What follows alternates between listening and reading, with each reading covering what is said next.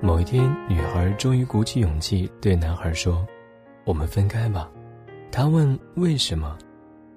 女孩说：“倦了，就不需要理由了。”一个晚上，男孩只抽烟不说话，女孩的心也越来越凉。连挽留都不会表达的情人，能给我什么样的快乐呢？过了很久，男孩终于忍不住说：“怎么做你才能留下来？”女孩慢慢说：“回答一个问题，如果你能达到我心里的答案，我就留下来。比如，我非常喜欢悬崖上的一朵花，而你去摘的结果是百分之百的死亡，你会不会摘给我？”男孩想了想说：“明天早晨告诉你答案好吗？”女孩的心顿时灰了下来。早晨醒来，男孩已经不在，只有一张写满字的纸压在温热的牛奶杯下。第一行就让女孩的心凉透了，亲爱的，我不会去摘。但请允许我陈述不去摘的理由：你只会用电脑打字，却总把程序弄得一塌糊涂，然后对着键盘哭。我要留着手指给你整理程序。你出门总是忘记带钥匙，我要留着双脚跑回来给你开门。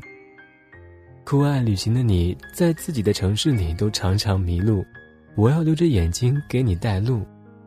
每个月好朋友光临时，你总是全身冰凉，还肚子疼。我要留着掌心温暖你的小腹。你不爱出门，我担心你会患上自闭症。我要留着嘴巴给你驱赶寂寞。你总是盯着电脑，眼睛给糟蹋的已经不是太好了。我要好好活着，等你老了，给你修剪指甲，帮你拔掉让你懊恼的白发，拉着你的手。在海边享受美好的阳光和柔软的沙滩，告诉你一朵朵花的颜色像你青春的脸。所以，在我不能确定有人比我更爱你以前，我不想去摘那朵花。女孩的泪滴在纸上，形成晶莹的花朵。